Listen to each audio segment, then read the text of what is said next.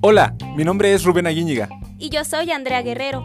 Y queremos darte la más cordial de las bienvenidas a esta, la tercera temporada de nuestro podcast de Líder a Líder. En donde hablaremos de diferentes tendencias, curiosidades y experiencias para mejorar nuestro liderazgo. No te lo pierdas. Hey líderes, ¿cómo están? Qué gusto saludarles en este nuevo episodio de su podcast de Líder a Líder, en donde como ya saben, siempre nos encanta traer líderes inspiradores y muy eh, emotivos para que nos puedan ayudar a mejorar nuestro liderazgo. En este caso no es la excepción y estoy muy bien acompañado por una super mujer. Seguramente si nos están viendo en video ya saben quién es, pero si no les digo quién es. Nancy Salazar. ¿Cómo estás, Nancy? Hola, bien, aquí emocionada, presente, ya por fin, después de no sé cuántos meses de, de, estar este, concordando esto, pues ya por fin se nos hizo. Y bien, aquí presente, pasando lista. pasando lista y siempre presentes. ¿Sabes? Nos, nos encanta como tu vibra, tu energía y ya estábamos bien ansiosos de que vinieras y nos acompañaras a este episodio, porque déjame decirte que además de que nos encanta como toda la eh, trayectoria que tienes y todo lo que haces actualmente, muchos de nuestros líderes están muy interesados por los temas que tú manejas y que tú promueves. Entonces, en este episodio me gustaría proponerte, si te late, que le demos en ese, en ese sentido. ¿Cómo ves? Órale, va. Yo encantada de compartir lo que hago, lo que traigo y si a más gente le interesa, pues creo que sí, aquí es el lugar indicado. Bien, entonces. Bueno, eh, eres múltiplemente conocida, Nancy, pero me voy a permitir hacer como una pequeña introducción para que si alguien tal vez no, no tuviera la fortuna de conocerte todavía, pueda más o menos ir entrando en contextito y a lo mejor ya si algo se me pasa tú me dices si, si hay que agregar algo más, ¿no? Ok. Bueno, eh, líderes, Nancy es una ingeniera en tecnologías de la información. Ella tiene muchas, muchas eh, cosas que hace actualmente, pero algunas de ellas son, es profesor en Platzi. por ejemplo. Por ejemplo. Otra de ellas es que es Product Manager en UCAMP. UCAMP. UCAMP. Ok, en UCAMP. Eres speaker también en LinkedIn for Creators. Sí, me acaban de integrar ese programa y está bien interesante. Ahorita nos cuentas un poquito de en qué consiste, está claro. padrísimo. Y eh, bueno, entre varias otras cosas, ¿no? También eres coach, me, me parece, en, algunas. Sí, en algunas este, plataformas muy enfocadas a, a, gente que está interesada en encontrar su primer trabajo en el mundo de tecnología.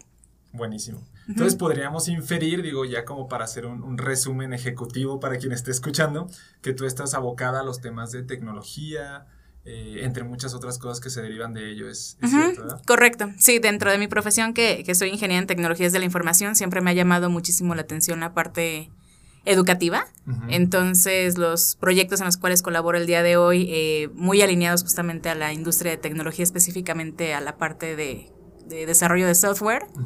Pero por otro lado, pues también sumando el tema eh, educativo, el tema de, de, de, que la gente se, se enseña a programar y demás, ¿no? Es que yo creo que es como una vocación, ¿no, Nancy? De pronto como un llamado así de que, ok, no basta saber, pues lo quiero compartir. Yo creo también. Exactamente. Sí, también esta parte, pues, de, de, de facilitar o de hacer llegar ese tipo de contenido a, a más gente me, me, gusta porque yo en, en, un inicio dentro de mi carrera profesional, dentro de mi carrera universitaria más bien, eh, yo deseaba como tener este tipo de contenido a la mano y hasta que logré dar con él, uh -huh. pues ahora mi labor es compartirlo, ¿no? Y facilitarlo a quien le interese.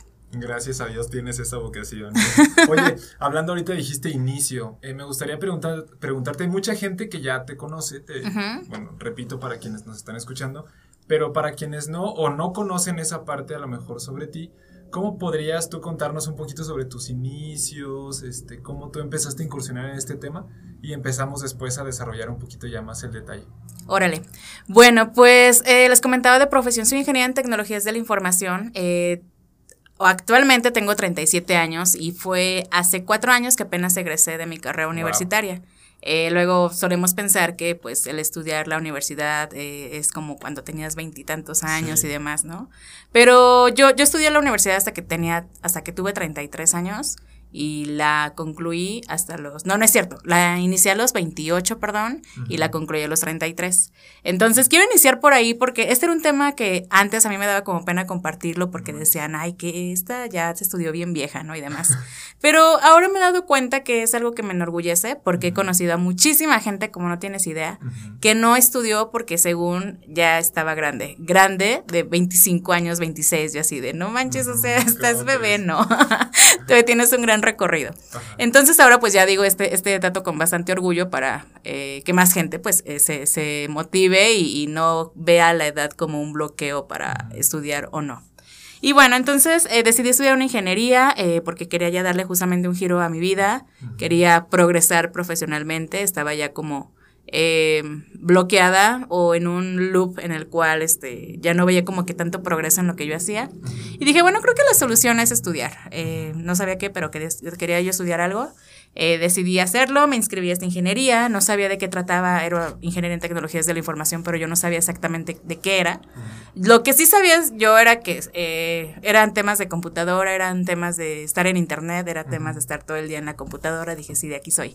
Yo siempre he sido muy adicta a internet desde que tuve mi primer plan de internet y mi primera laptop, siempre me la he pasado conectada y cuando descubrí esta ingeniería dije, no sé de qué se trata, pero veo que es todo el día estar ahí en la computadora, de aquí soy. Entonces, este, pues ya, eh, estudié esa carrera, me di cuenta, eh, gracias a esta carrera me di cuenta cómo se mueve Internet, me di cuenta cómo se crean las aplicaciones, me di cuenta de todo este el lado eh, oscuro, decía un profesor, ese lado oscuro de Internet, el, el, ya ver cómo se mueve la información, qué se hace, qué, qué pasa desde el momento en el que tú escribes un correo electrónico y le das en enviar todo ese proceso hasta que le llegue a la otra persona. Se me hizo muy, muy, muy interesante, entonces eh, me encantó tanto mi, mi, carrera, me apasionó, me apasionó que ya de ahí pues la, la parte de la vocación social eh, eh, también la llevo muy grabada porque recuerdo que un profesor de la universidad decía, que si tú tenías la oportunidad de concluir una carrera eh, profesional o tu carrera universitaria, pues que esa, que esa parte lo, devolvieras a la sociedad eh, como a manera de agradecimiento, ¿no? Como con algo social. Entonces, pues de ahí dije, bueno, va, eh, sí me gusta como ser bastante colaborativa, me gusta que la gente esté informada, me gusta estar compartiendo buen contenido en internet, pues deja, me cuelgo de aquí, ¿no? Y de ahí, de ahí para adelante, pues me, me he basado en eso. Eh, me gusta compartir justamente ese contenido de valor en mis redes sociales, me gusta que la gente se prepare, que luche por sus sueños y que no importa la edad que tengas, este, puedes hacerlo. Y si te quieres meter al mundo de la tecnología, fabuloso, porque el campo laboral, el campo de innovación y todas las cosas geniales que se hacen de este lado está bien interesante. Entonces, pues de ahí lo promuevo con, con toda la pasión del mundo. Sí, se, puede percibir inmediatamente. Oye, yo tengo dos preguntas en esta historia que cuentas así como introductoria. La primera es, yo de pronto he escuchado a algunos, algunas personas que tienen como algún deseo o algún anhelo, digamos cuando son muy jóvenes o niños o niñas, y dicen, cuando yo sea grande tal. O sea, mi primera pregunta para ti es, ¿tú tenías este anhelo como postergado cuando tú fuiste creciendo y después pudiste tomarlo, el de la ingeniería y la tecnología? Eh, esa es la primera. Y la segunda es, ¿cuáles fueron como tus principales dificultades, retos o lo que tú quieras comentar respecto a decir, ok, ya no soy la veinteañera que fui, pero estoy en universidad de nuevo y estoy haciendo algo para progresar desde mi profesión. ¿Cuáles son como esas dos?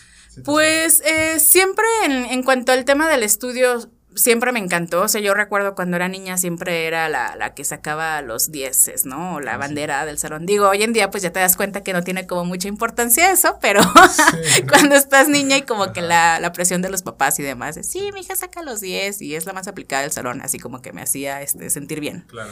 Entonces, este, mm, yo me acuerdo que sí me, me, encantaba la parte de estudiar y estar ahí ñoñando y leyendo y haciendo y demás. Pero por ya cuestiones de la vida vas creciendo, este, quieres estar también, quieres empezar a ganar dinero, luego tus papás no, como que toda la vida no te pueden mantener y dices, bueno, ya tengo que meterme a trabajar. Empiezas a ganar dinero y pues ya como que se te olvida estudiar. Ajá, entonces ya como que pierdes el foco. Afortunadamente, este, yo agarré ya como nuevamente la onda de mi vida hasta los 27, te comento, ya como después de una eh, periodo como de fiesta, trabajo y demás. Dije así como de, oye, ¿para dónde, para dónde voy, no? O sea, ¿qué, ¿qué onda con mi vida? Bueno, afortunadamente pues ya este, me, me llegó ese rayito de luz y, supe como encaminarme nuevamente a lo mío. En cuanto a dificultades, em, quizá no dificult bueno, hubieran sido dificultades si me la, si yo me las, me las hubiera apropiado como tal. Pero afortunadamente supe como vencerlas o esquivarlas. Eh, ejemplo, el, el, de la edad. Eh, luego la, gente decía, oye, pero ¿cómo vas a estudiar si ya estás bien grande? Ya mejor lo que deberías de hacer es casarte, eh, buscarte un marido que te mantenga, tener hijos. Yo así de, no, porque ser opciones. no te topo, y yo, neta, nada más hay esa opción. y yo, no, ¿cómo crees? Y, y así de, y, mm, pero ¿para qué estudias? Ya mejor eh, consíguete otro trabajo y, saca tu casa de Infonavit y con mil pesos a la semana, alarmas y así de, no. Dije, no, tengo que estudiar, no sé, tengo como una corazonada de que esto me va a llevar por un buen camino. Eso era uno. Eh, otro era el tema, eh, la parte económica también. Eh, si bien yo una de las barreras que tenía de no estudiar era eso no, las escuelas son súper carísimas, o, trabajo o estudio, no puedo hacer las dos cosas al mismo tiempo. Y cuando lo hice, o sea, ni, ni, la escuela era cara, porque donde yo estudié, que es la Universidad Tecnológica de León, en ese entonces, la inscripción a la universidad fue de, no me acuerdo, como de 400 pesos, un rollo así. y luego las, las mensuales, era ahí cuatrimestre. el cuatrimestre creo que salía en ese entonces como 1800 pesos, pero si tenías beca, no pagabas nada. Y yo así, no manches, y yo así como que toda la vida no estudiaba porque la parte económica era como mi traba. Y cuando me voy dando cuenta que ni, ni era tan caro y que podías combinar la parte laboral y la parte de estudiar, dije, no manches, o sea, estuve perdiendo un montonal de tiempo. Pero bueno, este, dije, bueno, preferible haber encontrado este camino a, haberme ido de largo o haberme casado y tener familia y que mi esposo me mantuviera, ¿no? Como me decían. Entonces te digo, esos son como que eh, las digo, no, no las apropié como dificultades, sino que más bien las esquivé y no me dejé llevar por esos comentarios que la sociedad me hacía, porque si me hubiera dejado llevar, quién sabe en dónde estaría ahorita. Sí, está, está muy interesante. Yo creo que es que, por ejemplo, yo quisiera pensar que tal vez alguien que esté escuchando este episodio, en el futuro incluso nosotros mismos nos puede servir para referenciar algo en alguna charla que algún día estemos dando, lo que sea creo que pudiera pensar mucho como, híjole, es que ya se me está pasando el tiempo, es que ya tengo 24, ya tengo 26, ya tengo 30, los que sea, entonces ya, o sea, ya fue mi tiempo, ¿no? Y después todo esto que la sociedad puede que diga, ah, es que ya entre más grande estás, más difícil es que aprendas, ¿no? Y cosas Exacto. de esto, o sea, hay, hay un campo de estudio de andragogía enorme que te dice que no, o sea, el cerebro es potentísimo y puede aprender siempre, ¿no? Y por otro lado, eh, yo te reconozco como ese, ese valor a lo mejor incluso esa, esa indolencia, por a veces decirlo así, porque siento que hay como ciertos techos a los que si uno no hace algo distinto, pues como que te topa, ¿no? Entonces ya llegas ahí y es como en ese espectro de posibilidad, solamente hay gente casándose, gente teniendo la casita, el, el jardincito ahí de dos por dos y aquí nos la llevamos padre un rato, ¿no? Entonces, no digo que esté mal, hay cosas que son para cada quien o cada quien para cada cosa, Claro. Pero hay más allá, ¿no? Y es un poco lo que a lo mejor ahorita nos vamos a poder a, poner, a platicar. Eh, entonces tú egresas y pues ya tenías que cuando egresaste. Como... Pues de repente estaba a punto de egresar, fue cuando me empecé a meter en, temas como de, comunidades. Eh, yo recuerdo que dentro de esta labor social que te comento que yo quería hacer, eh, yo quería incentivar a que más mujeres se metieran en la parte de tecnología. Y dije, bueno, esa va a ser mi labor social. Siempre me ha encantado como el apoyar a mujeres en lo que sea. Dije, bueno, ahora se puede apoyar mujeres y puedo mezclar mi parte profesional, pues entonces debe de haber una iniciativa o algo que apoye a mujeres en tecnología. Y así fue, me puse a investigar eh, y resultaba que sí había colectivos, comunidades, organizaciones que apoyaban ese tipo de iniciativas.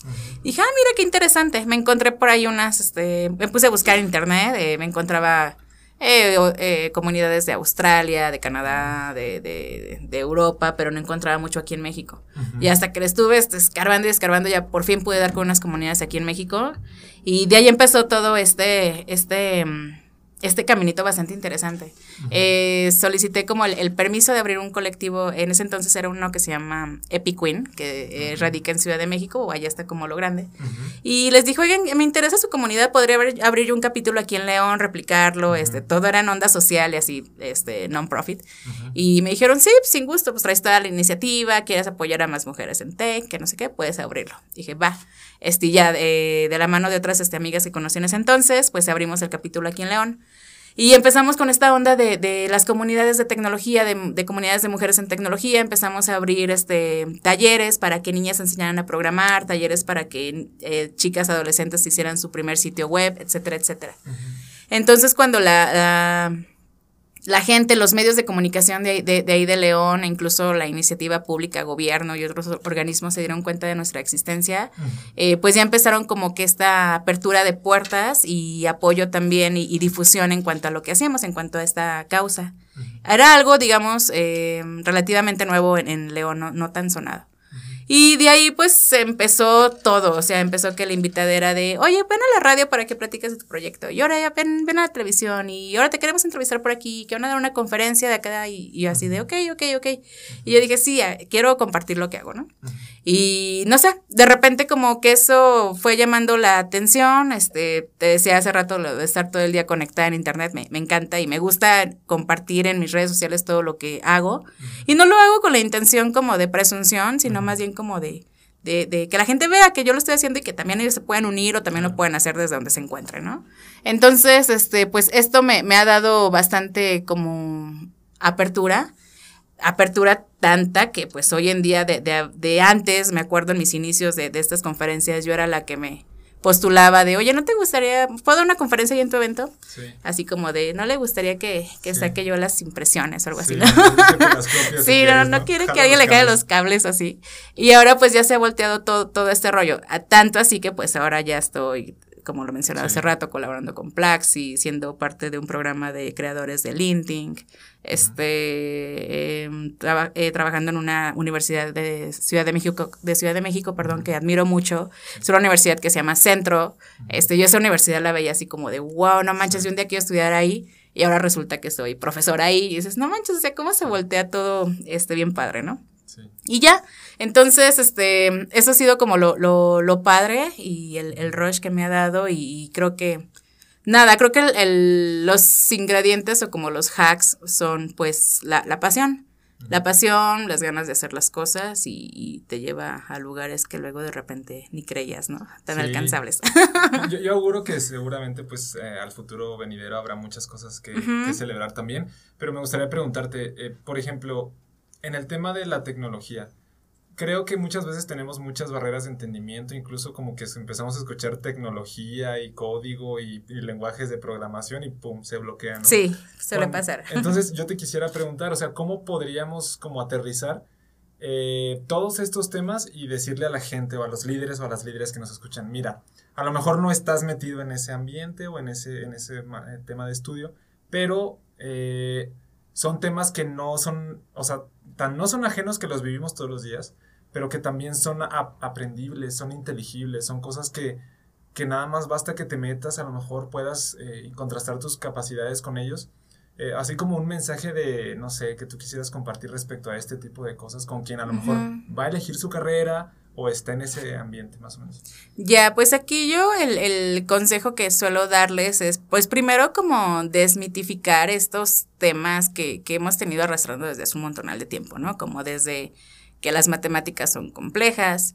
Que las ingenierías son para inteligentes y así de, o sea, todos somos inteligentes, ¿no? Sí. todos tenemos cerebro, ya que cada que no lo utilices ya es otra onda, ¿no? Pero bueno, todos tenemos cerebro y, lo podemos utilizar. Uh -huh. eh, primero como desmitificar este, este rollo, quitarnos de, de la cabeza que eso no existe. Incluso, eh, luego a mí se me hace triste compartir este dato, pero es triste como en pleno 2022, todavía seguimos escuchando a gente diciendo que las ingenierías son para hombres, y así de... Ah. O sea, ni siquiera tienen género para empezar, ¿no? O sea, no sé en qué momento de la vida empezaron con estos temas, pero pues primero como eh, quitarnos eso de la cabeza. Y por otro lado, pues eh, buscar y preguntar y encontrarte un mentor, que es aquí también donde me he dado cuenta el, el apoyo eh, o la el impulso que te da tener un mentor, alguien que te oriente justamente y que esa, ese, ese mentor o mentora que vas a tener, que evidentemente sea alguien que te inspire, ¿no? alguien que te inspire, alguien como tú te visualizas en, no sé, cinco o seis años y, tener a ese mentor que te vaya guiando eh, para que pues no cometas errores que quizá hubieses cometido sin el acompañamiento del mentor. Normalmente las, las mentoras o los mentores pues solemos como compartir parte de nuestra experiencia a quienes quieren llegar en algún punto en su vida a, una posición como en la que nosotros nos encontramos. A mí me hubiera encantado en mi carrera universitaria haber tenido ese mentor o esa guía y demás, pero bueno, la fui, la fui buscando este basándome con el apoyo de mis profesores y amigos y demás, ¿no? Pero si hubiera sabido como de la existencia de los mentores, pues creo que hubiera sido más más eh, ligera o más rápido quizá el objetivo a cumplir, ¿no? Entonces, pues nada, pues te decía, primero quitarnos ese, ese bloqueo de, de esas etiquetas, eh, por otro lado buscar ayuda, preguntar, eh, por otro lado también quitarnos el tema como de que estudiar una carrera es cara, te digo, a mí me, me, eso me conflictuaba y ya cuando me di cuenta de lo barata que era, de las becas que había del apoyo, decía, no manches, esto, esto se paga solo. Entonces, pues nada, este, buscar y buscar y buscar, acercarte con la gente indicada y de ahí este, el caminito se va abriendo solo. Está padrísimo y creo que es algo de valor para la gente que está escuchando. Eh, en, en, este sentido, Nancy, por ejemplo, los temas de tecnología, eh, no sé si es mi percepción, pero siento que, bueno, han estado evolucionando pues mucho, constantemente y recientemente. Eh, de cuando tú egresas y cuando tú empiezas esta carrera y a promocionar desde, desde las comunidades esta parte de, pues, de la tecnología a actualmente, eh, ¿has visto cambios grandes en el tema tecnológico primero y después, o sea, subsecuentemente, eh, en la vida de las personas? ¿Crees que hay em, intervenido distinto la tecnología a como cuando tú la empezaste como a conocer y a aplicar, digamos así? Pues yo pensaría que sí hay, sí, ha, he visto un cambio eh, o mayor interés en gente en querer eh, unirse a, esta área. Eh, principalmente por todas las ventajas que tiene en el sentido de crecimiento, en la parte profesional, en la parte laboral, en la parte económica, o sea, por donde quiera que le veas, si te aplicas claro, este tiene muchísimas ventajas. Entonces, eh, sí he visto que, más gente se, se, ha unido, pero al mismo tiempo he visto que, que hay otra parte de la población que, que, ni en cuenta, ¿no? O sea, que ni sabe de esto. Y que justamente pues es aquí donde entramos, este, pues gente como yo, que estamos dando conferencias y demás, pues de correr la voz justamente de, de estas áreas, ¿no? De estas eh, eh, disciplinas, ingenierías o como quieras llamarle. Eso es una. Y en cuanto al impacto que, que, que, tiene al momento de que ya te apropias de alguna carrera que tenga que ver con tecnología y te pones las pilas y estudias y le das, el impacto que da hacia tu vida también es bastante interesante. He conocido eh, eh, personas que pues igual venían de otra carrera o ya habían dejado de estudiar o lo que sea. Eh, se quitaron ese miedo, este, le dieron duro a una carrera de, con enfoque tecnológico y bueno, pues ahí la llevan, ¿no? Sufriendo, riendo y demás, pero ahí andan y, es, es, emocionante. Es emocionante justamente porque, como tú lo comentabas, eh, el ámbito de tecnología cambia, pero de manera exponencial, o sea, no es tan lineal, sino es muy exponencial. Entonces, pues es emocionante porque pues vas como caminando sobre esa misma eh, incertidumbre, ¿no? Pero es una incertidumbre padre, o sea, como de que nosotros mismos incluso la estamos inventando. Entonces, eh, si les gusta, gente que les gusta pues lo emocionante, que le gusta la lo crear, incluso inventarse cosas tan solo con pensar, porque el tema de software, el tema de aplicaciones, pues es algo intangible. Entonces, el llevar tu creatividad a, algo funcional eh, es muy, muy, muy interesante. Si eres gente que te gusta estar... Mm, actualizada, leyendo, estudiando, también ese es el lugar indicado porque automáticamente siempre le digo a la gente cuando me dice, estoy interesada en meterme en, una profesión que tenga que ver con tecnología. Dije, bueno, quiero que sepas que aquí desde el minuto cero, desde el momento en el que te metes, este, ya no hay como vuelta atrás y automáticamente te conviertes en un eterno estudiante porque creo, quiero pensar que todas las carreras te demandan estar actualizado, pero aquí es así como un 300% porque apenas estás aprendiendo ahorita una cosa y ya mañana queda obsoleta y pasado mañana ya sale otra, ¿no?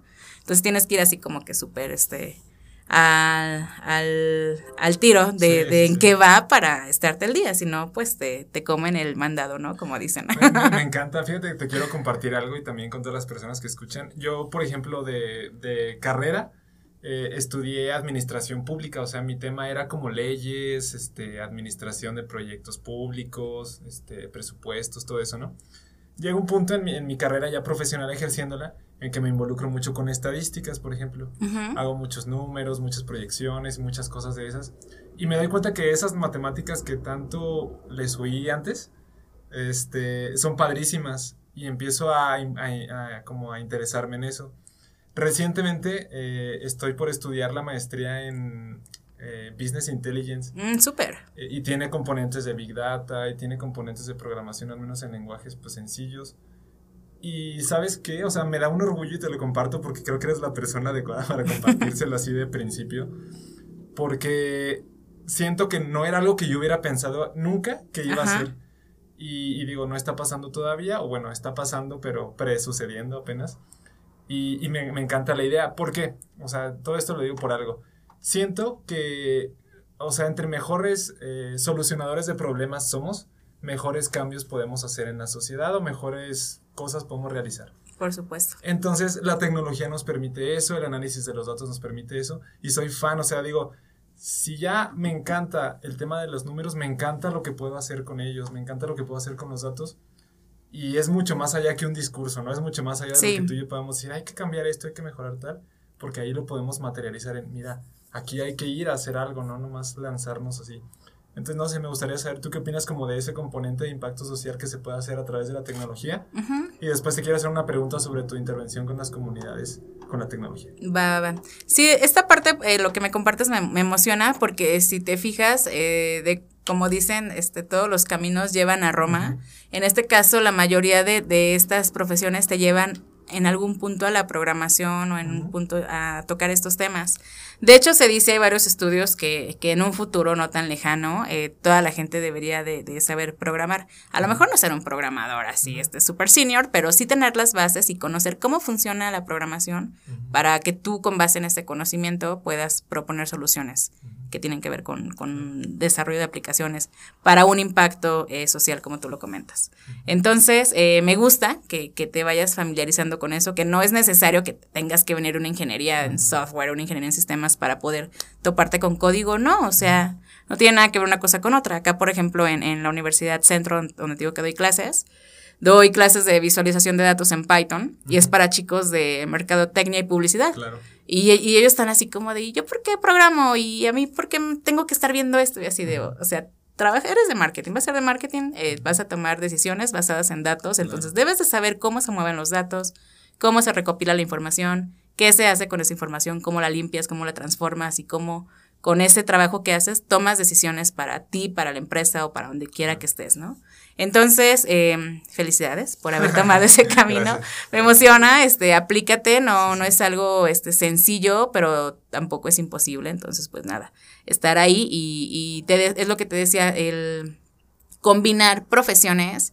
O sea, a mí me encanta la gente que viene de, de, otro, de otra carrera y se mete a programar. Digo, no manches, o sea, vas a ser como un diamante en el desierto, porque cuando traes dos, cuando traes un background así ya bien interesante y luego le metes programación o tecnología, haces cosas fantásticas. Entonces, a tu carrera, ¿no? Sí, sí, sí, está cañón. O sea, a mí me encantan esos perfiles que traen algo y le metes tecnología y hacen cosas fabulosas. Entonces, pues nada más es cuestión, no, no está separada una cosa de otra, más bien hay que saber fusionarlas y haces cosas bastante interesantes. Me late. Me la que dijiste de Python, me acordé que todavía no he hecho mi tarea de esta semana. Ah, pues bueno. Este, ahí, te encargo. ahí te encargo.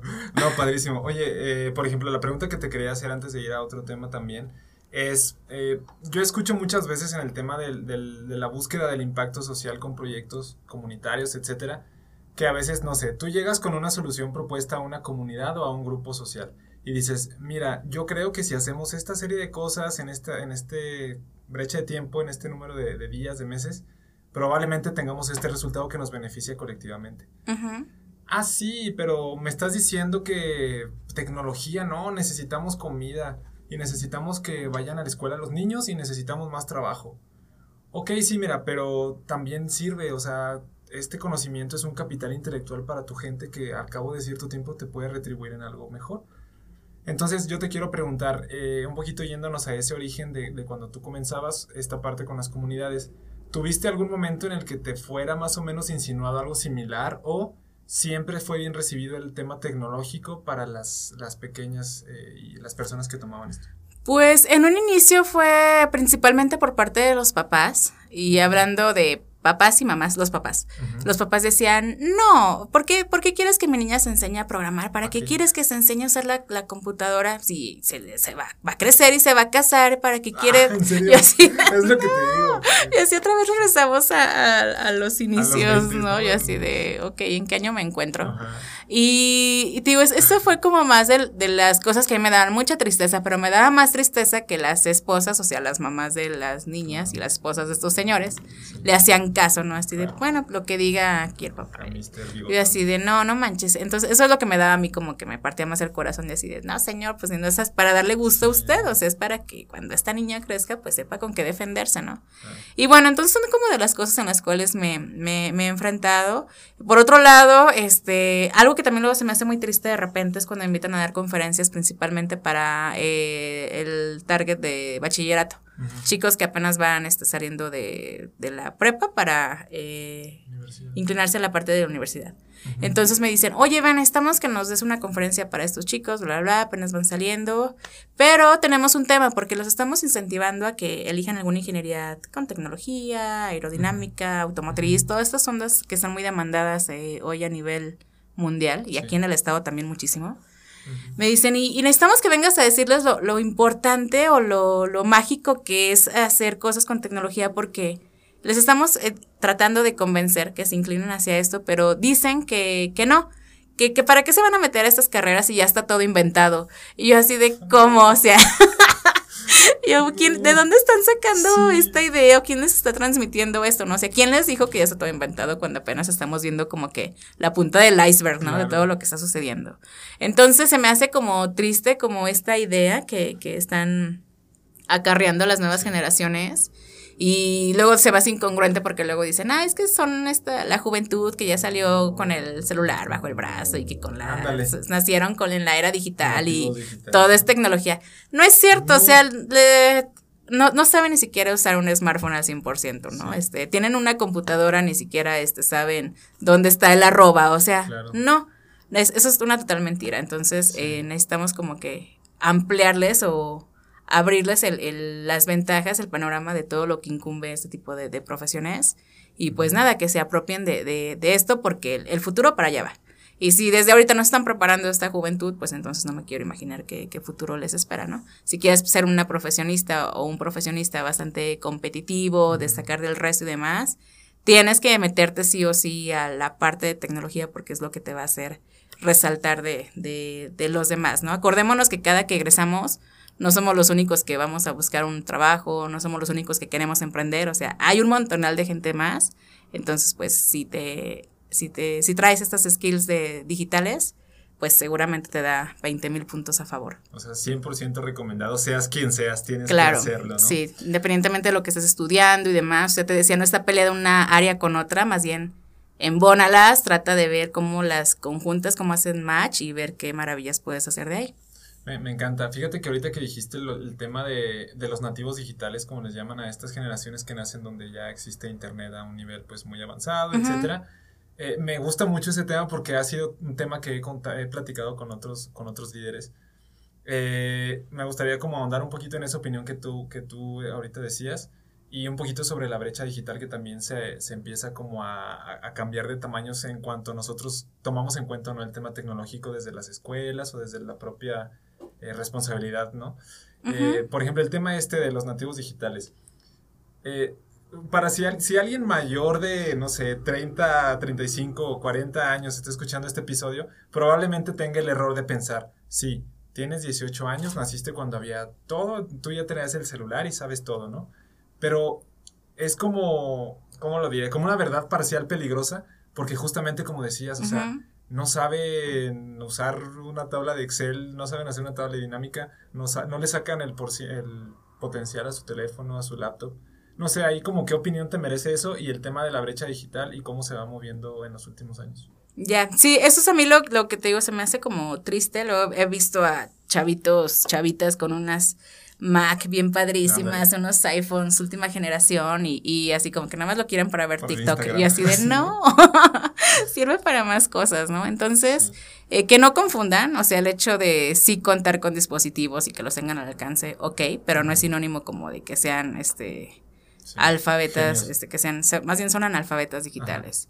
Entonces, eh, cuando descubres las maravillas que, que, puedes hacer desde una computadora, desde, desde un smartphone, luego eh, entra, eh, aquí hay otro ejemplo, por ejemplo, el del, me dicen, oye, pues es que yo quisiera estudiar programación, pero pues no tengo dinero, yo así de, ¿y para qué quieres dinero?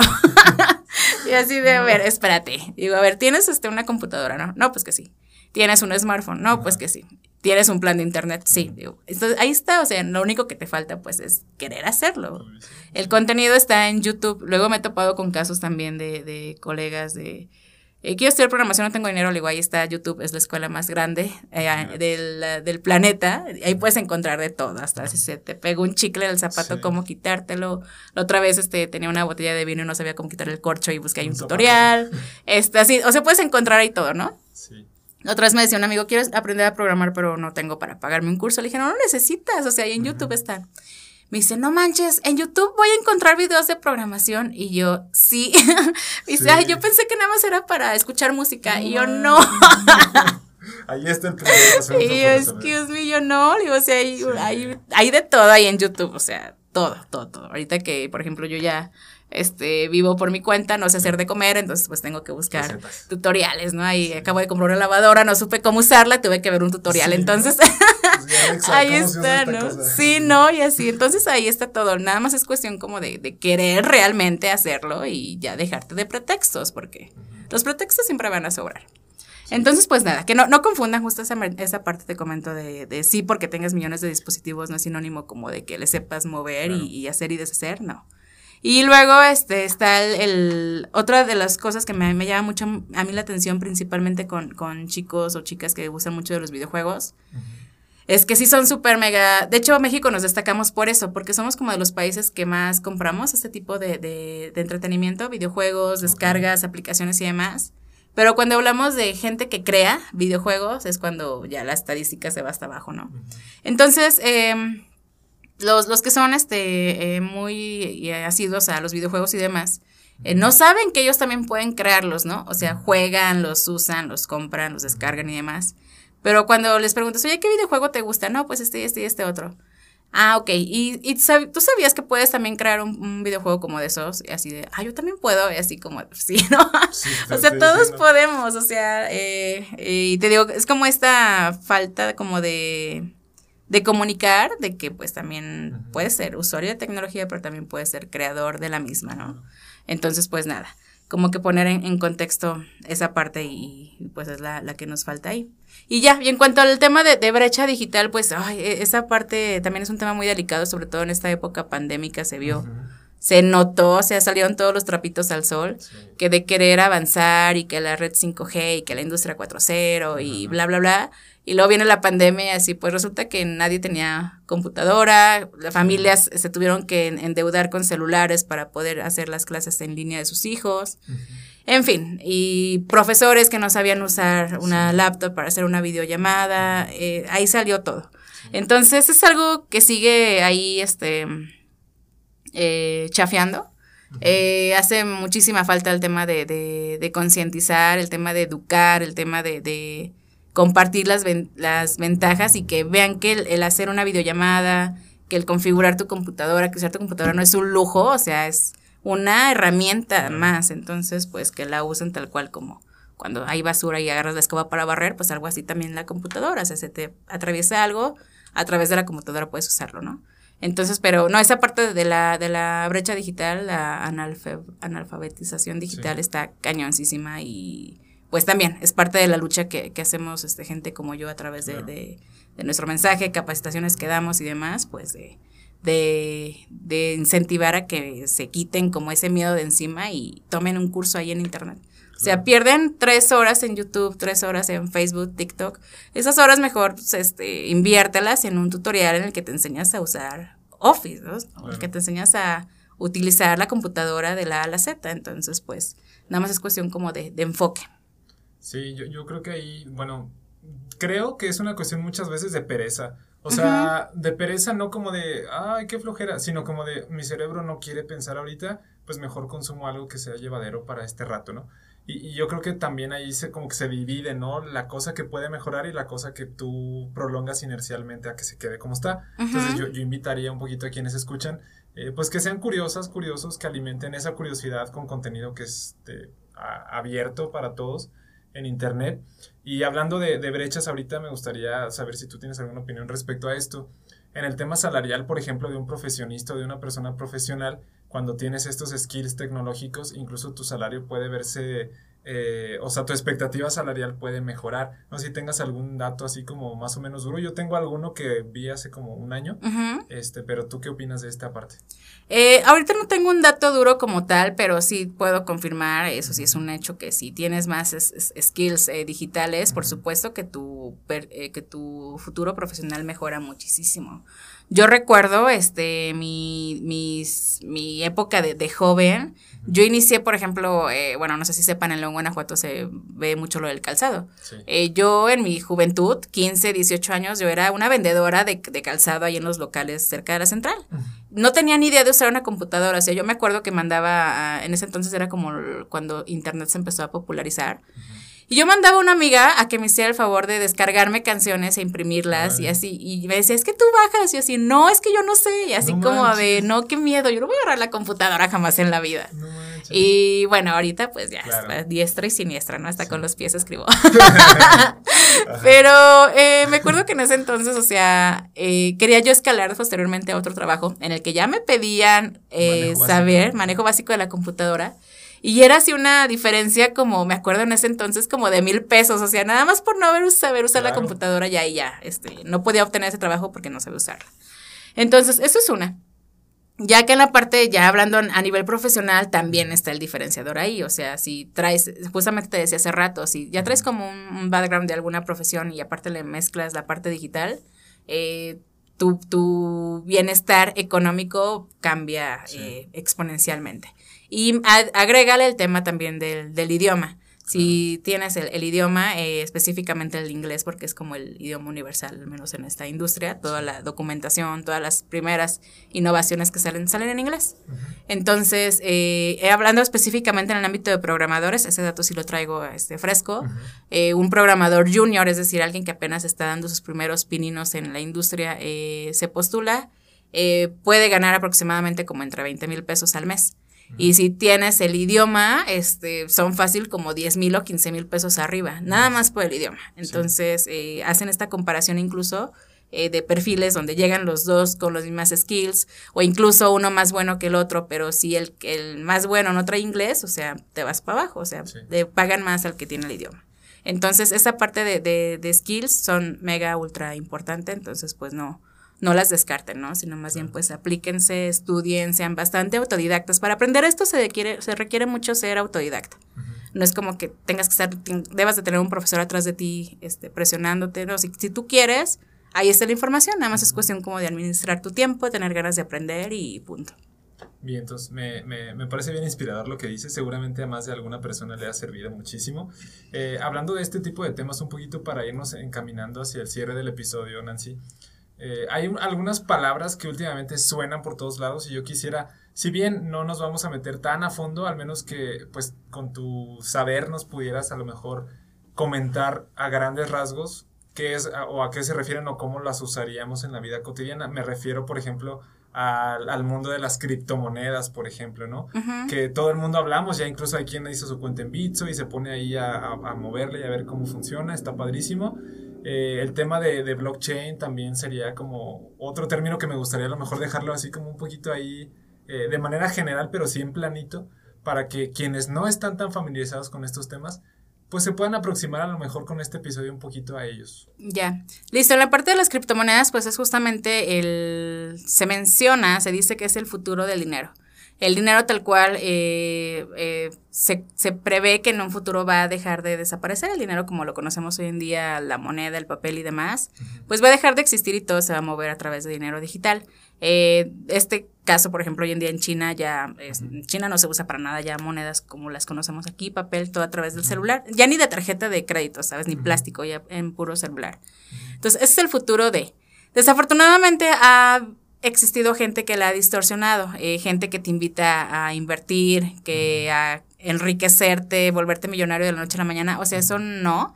Ese no es el objetivo de, de en cuanto a criptomonedas se refiere. Criptomonedas, a mí lo que me encanta es como el lado punk de, de ellas, como la, la, independencia, el no tener intermediarios de estos llamados bancos que te quitan un montón de interés y demás, sino pues como esa independencia, esa transparencia, ese anonimato y demás, ¿no? Entonces, eso es como lo, lo bonito de las criptomonedas, pero pues se ha distorsionado con base en, en, esta gente, ¿no? Y es normal, en cada que inicia o surge una nueva tecnología emergente, eh, va a haber gente que la usa para el enfoque que nació, pero siempre va a estar el lado maldoso de, de ver cómo la distorsiona o, o, cómo toma ventaja de eso. Exactamente. Entonces, criptomonedas, monedas digitales, monedas, dinero en Internet, que puedes este, almacenar en una cartera digital y que te sirve mucho para el tema de anonimato. No tienes ahí que mezclar ni tu nombre, ni tu dirección, ni nada. Este, todo es a través de, de, de encriptación, es decir, como todo eh, mensajes de, de, o más bien datos envueltos en, en criptografía, como en mensajes ahí eh, ocultos y demás, que se tienen que, que descifrar. Y bueno, eso es como lo, lo, lo, padre. El tema de blockchain, pues es este, eh, eh, este gran libro para tener registros. Eh, como en el tema de, de, de, los contadores que usan este libro contable para llevar ahí todo un registro. Eso es meramente blockchain, es una tecnología que lleva registro de todo que es de todo, de todo. Por ejemplo, en el, hay un caso muy claro, por ejemplo, IBM, eh, tiene blockchain en la en el nicho, no me acuerdo cómo se llama ese nicho exactamente, pero las empresas que, que crean vino. Okay. Entonces, eh, tú normalmente pues compras una botella de vino, pero la compras, la tomas y chido pero no sabes ni, ni de dónde viene, dónde fue sembrado, por dónde pasó, por qué caminos este, pasó para llegar hasta tu mano, ¿no? Entonces, todo ese rastreo a través de la tecnología blockchain este, se queda y son eh, registros que no puedes modificar y no puedes alterar. Y si alguien intenta modificarlos, eh, hay una red de usuarios ahí que se enteran todos al mismo tiempo. O sea, es algo bastante consensuado. Wow. Y no es así como que alguien esté centralizándolo, sino que todo un nicho de, de, usuarios lo está vigilando y si todos están de acuerdo se modifica y si no, no. Entonces, más que nada por esa parte como del de, de registro, vuelvo a lo mismo al tema de la transparencia, el tema de, de, ser claros con las cosas, etcétera, etcétera. Entonces, este tipo de tecnologías me, me gustan porque vienen como a a reivindic reivindicar uh -huh. este, eh, valores que hemos perdido como seres humanos, como es la confianza, la transparencia, la verdad. Okay. Entonces, la, eh, con estas, estas tecnologías, más allá de la parte técnica, me gusta como lo que viene nuevamente a, a, a apropiarnos, ¿no? Aquello que se perdió a lo largo de los años y que pues queremos recuperarlo. Wow, eso nunca lo había pensado así, fíjate, y tienes, tienes toda la razón, me encanta cómo lo has puesto. Yo, bueno, creo entonces podríamos decir que es algo en lo que sí podemos confiar hasta el punto en el que si te dicen, eh, mira, haz trading y gánate esto, o puedes usar las criptomonedas así y vas a hacerte millonario en tres meses, o sea, eso no existe. No, eso no. Lado, ¿no? Tienes que leer, tienes que ser una persona bastante abierta a informarte, no dejarte llevar por ese tipo de personas que, uh -huh. que están justamente buscando gente como tú que se deja convencer. Sí. Eh, tienes que ser, tienes que informarte de buena fuente, ser este bastante analítico, eh, tener tus propias deducciones, no dejarte llevar por lo que diga aquel o por lo que diga aquella, sino pues también tú tener tu propio criterio. Entonces, pues es meramente eso, informarnos, informarnos, informarnos, que ese tipo de tecnologías que ahorita son bastante controversiales porque, hablando, te digo, de esta distorsión que se les da, pero bueno, en un futuro este, ya van a ser algo quizá una tecnología bastante madura. Podríamos poner el ejemplo de Internet. Internet también en su, cuando se empezó a popularizar, eh, también causaba ese tipo de discusiones. La gente que estaba a favor, la gente que estaba en contra, la gente que empezó a ser mañosa con Internet sí. y demás. Y bueno, hoy en día, este, después de veintitantos años, ya es un servicio más, ya lo pagas como el agua, como la luz y ya también pagas el Internet, ¿no? Sí. Algo así también va a ser con ese rollo de las criptomonedas, con el tema de, de blockchain. Quizá ahorita sean como tecnologías que te causan como desconfianza, como si jalo, no jalo, funcionan, no funcionan, es normal. Y ya al, al, mismo tiempo dirá si se quedan o fue solamente un, un trendy más. Buenísimo, me encanta, me encanta. Muchas gracias Nancy, nos ha ayudado mucho esa, esa parte. Eh, un poquito ya para ir terminando, también quisiera conocer tu opinión rápidamente sobre algunas tendencias que yo por ahí encontré justamente en internet hace algunos días y me llamó la atención. Me gustaría ver si, si tú validas un poquito como esa información. Eh, yo estaba viendo que para el 2025, al menos eh, a decir pues de en el mundo, las principales tendencias de emprendimiento tienen mucho que ver con el tema digital, como tal es el tema de, de, los, las fintech, el tema de desarrollo de chatbots.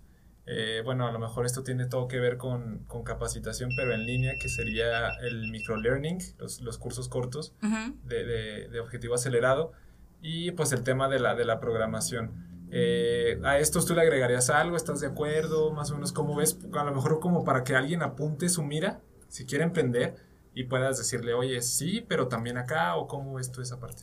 Sí, ese tipo de reportes me gustan porque son como un spoiler de lo que viene. O sea, si, si tú como emprendedor, como profesionista, te pones a leer este tipo de reportes, te, son como una especie como de, de bolita mágica que, te ve, que te dice qué es lo que, lo, que viene, ¿no? Entonces, eh, por esta parte también hay que, vuelvo a lo mismo al tema de ser bastante eh, críticos en cuanto a ver si lo que viene queda en lo que yo estoy haciendo o es otra cosa. Eh, aquí algo que hago mucha mención es, no, no porque esté de moda, es sinónimo como de que tengas que meterlo a fuerza en tu proyecto, ¿no? Eh, tuvimos un claro ejemplo como fue con el, cuando fue el boom del Big Data, ¿no? Todas las empresas, este, eh, con el Big Data, Big Data por aquí, Big Data por allá, empezaron a acumular datos de sus clientes, proveedores, empleados. Claro. Y luego ya cuando los tenían ahí almacenados así de, bueno, ¿y ahora qué, hago? Sí, no, ya tengo los datos, pero ahora qué, qué sigue de aquí. Entonces, no todo tiene que encajar con todo. Entonces hay que ser aquí bastante este, críticos, saber que sí, que no. E igual no, no cerrarte solamente ese criterio de esto sí, esto no, sino más bien testearlo, probarlo y ver si se acopla, es lo que buscabas adelante, y si no, pues sigues probando este, otras invenciones, ¿no? Y pues nada, este, este tipo de, de, reportes te comentaba, me, me, gustan mucho porque nos dan como ese eh, adelanto a lo que viene y a mí me, me, encantan también porque me voy preparando eh, justamente para eso, para que cuando llegue ese momento pues no quedar yo fuera de, de línea, sino al contrario, me, mi perfil parezca atractivo para lo que se necesita, ¿no? Entonces a mí me gusta porque, por eso, y hago mucho caso a este tipo de, tendencias y, y sí, sí, la mayoría de las veces estoy de acuerdo. Me gustan porque luego... Eh, este tipo de reportes, si te fijas, eh, vienen eh, datos de aquí al 2025, aquí al 2030. Pero si echas un clavado a reportes, por ejemplo, como del 2005, que decían los reportes para el 2020, los reportes para el 2015, te das cuenta que esos, esas eh, información ya, ya, ya estuvo con nosotras, incluso algunos ya está pasaron de moda. Entonces, ah, mira, sí, sí, son cosas que están bien pensadas, bien estudiadas. Entonces, a mí me encanta, me, esos son como mis, mi soporte como para ver hacia dónde me voy canalizando profesionalmente hablando. Y pues nada, todo, todo ok con ese tipo de reportes. Sí, a todo. sí, es que ahorita que lo dijiste me puse a pensar rápidamente. A veces vemos el reporte del 2005 con proyección al 2020, por ejemplo y a veces se quedó en el camino la proyección del 2020 pasó en el 2012 y en el 2020 ya hay algo que es completamente diferente. ¿Por qué? Porque como tú decías ahorita, las personas que están, o como tú que estás viendo ese movimiento, nos vamos todos para allá y tratamos de hacer cosas relevantes en ese tema y hacemos que se acelere el desarrollo, ¿no? Y después pasan cosas más chidas.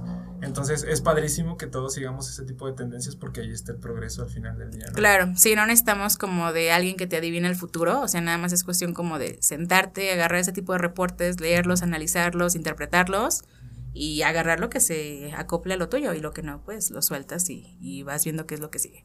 Padrísimo, Nancy. Pues bueno, eh, tristemente se nos ha llegado la hora de terminar este episodio, no sin antes invitarte pronto a que nos vuelvas a acompañar porque voló, eh, voló, voló el tiempo. Ha sido padrísimo lo que hemos platicado. Eh, Nancy, no sé, finalmente alguna conclusión o alguna invitación para quienes nos escuchen. Y si nos puedes hacer favor de compartirnos dónde podemos seguir de tu trabajo en redes sociales o algún otro medio. Sí, por supuesto. Este, pues igual ya para cerrar, eh, compartir a la gente que, que, estudie, que se prepare, que no tenga miedo de, de, desenvolverse profesionalmente. Son de las decisiones que nunca en la vida te vas a arrepentir. Independientemente de la edad que tengas, este, tú dale.